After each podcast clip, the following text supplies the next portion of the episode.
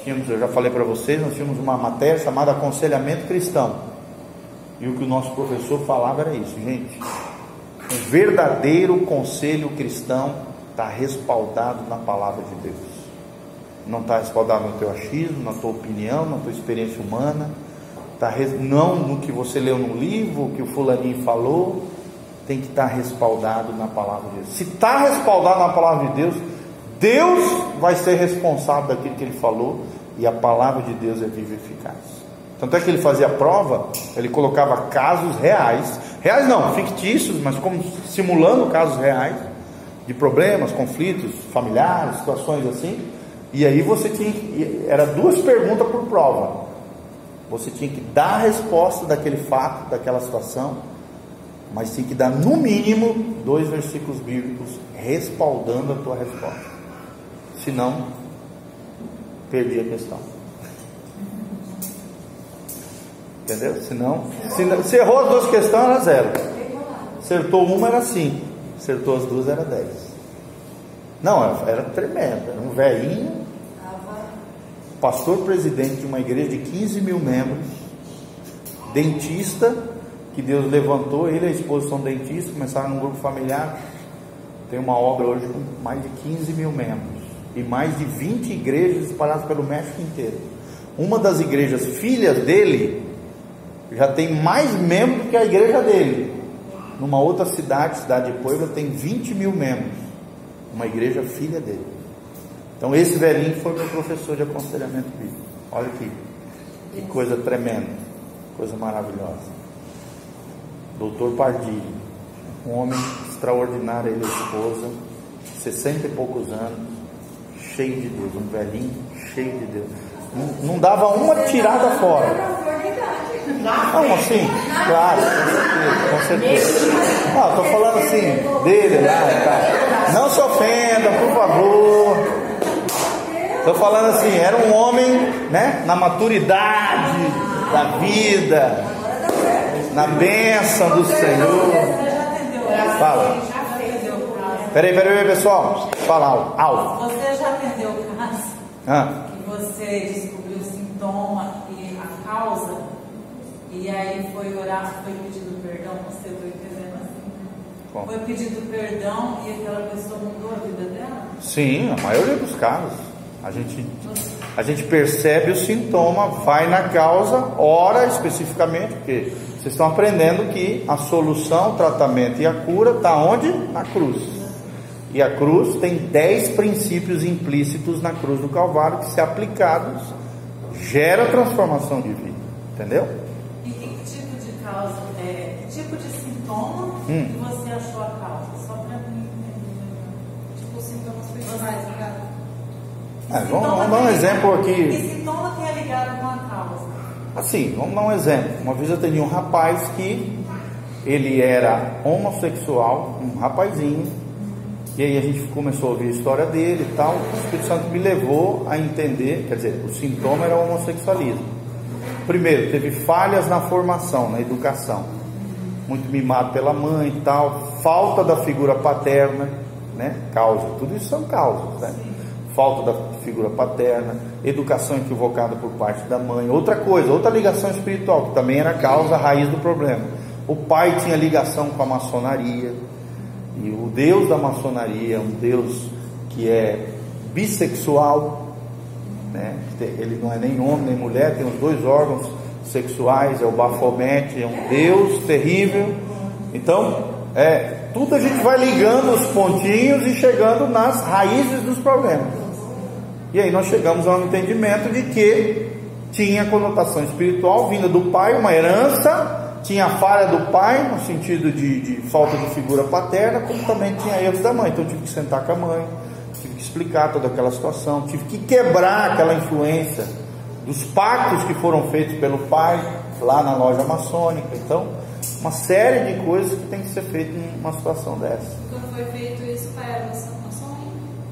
É, o pai não, não é crente, até hoje está envolvido com a maçonaria, mas eu quebrei no mundo espiritual aquela interferência, aquela influência conversei com a mãe, né, dei umas dicas sobre criação de filhos e tal. Então, assim, é uma série de ajudas que tem que ser feita com a pessoa para poder ajudar naquilo. Tem que também ensinar ele que a questão do homossexualismo não é só influência espiritual, perseguições demoníacas, também é uma questão moral, é uma decisão, é uma escolha, não é algo genético, não é algo que se nasce com. Então, é uma escolha moral, é uma decisão. A Bíblia trata o homossexualismo como um pecado, como qualquer um roubo, mentira, engano, entendeu? Prostituição, imoralidade. Às vezes, um caso de homossexualismo é menos grave, menos e mais fácil de se resolver do que, por exemplo, um caso de promiscuidade absurda da pessoa. É, eu, por exemplo, eu já atendi caso de um homem. O cara já tinha, o cara já estava no quarto casamento, já tinha transado com 500 mulheres. Com mais de 500 mulheres. Eu atendi vários casos assim. Caras que transaram com 200, cento e poucas mulheres. Então, isso é muito mais difícil de se tratar às vezes do que o homossexualismo. Um cara doente, não é? Não, é, era um ninfomaníaco, um cara louco na área sexual, né? Que nem sempre é só demônio, gente. Às vezes é uma deformidade de caráter, às vezes é um ego inflamado, que é alimentado através da sedução das mulheres, que infla um ego. Então, tudo isso, todo esse mecanismo tem que ser diagnosticado. Entendeu? O sintoma é a promiscuidade, mas a causa é o que? Né? Às, vezes, às vezes é um ego inflamado, é um caráter deformado, é, um, é uma má referência do pai que já era promíscuo, o avô, sei lá. Então, é uma série de fatores. Cada história, cada, cada caso é um caso, cada história é uma história, cada situação é uma situação. E o rapaz foi liberto. Ele andava na rua, parecia que ele tinha um magnetismo assim com mulher. E o cara nem era tão bonito assim. Como também eu já atendi caras que eram extremamente bonitos. E claro, pela beleza, facilitava ainda mais a questão da sedução com as mulheres. Né? Mas o cara não era, esse de 500, por exemplo, nem, nem era tão bonito. Né? E esse rapaz, vamos por exemplo, Mas foi liberto. Estudando Foi restaurado. Você vai estudar sempre pais e avós, né? Tio na tia. Não, não, não. É sempre ascendência. Ah. Tio, primo. Você pode até observar como elementos de observação, mas não de influência.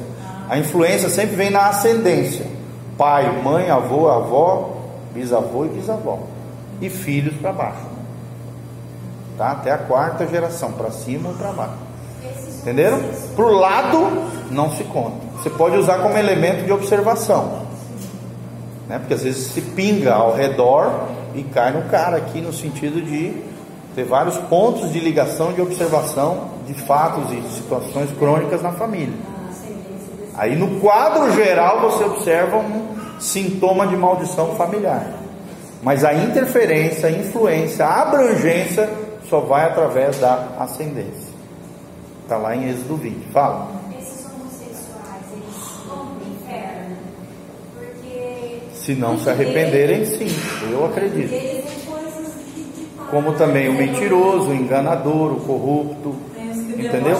todo pecador que não se arrepende vai para o inferno. Isso a Bíblia é clara.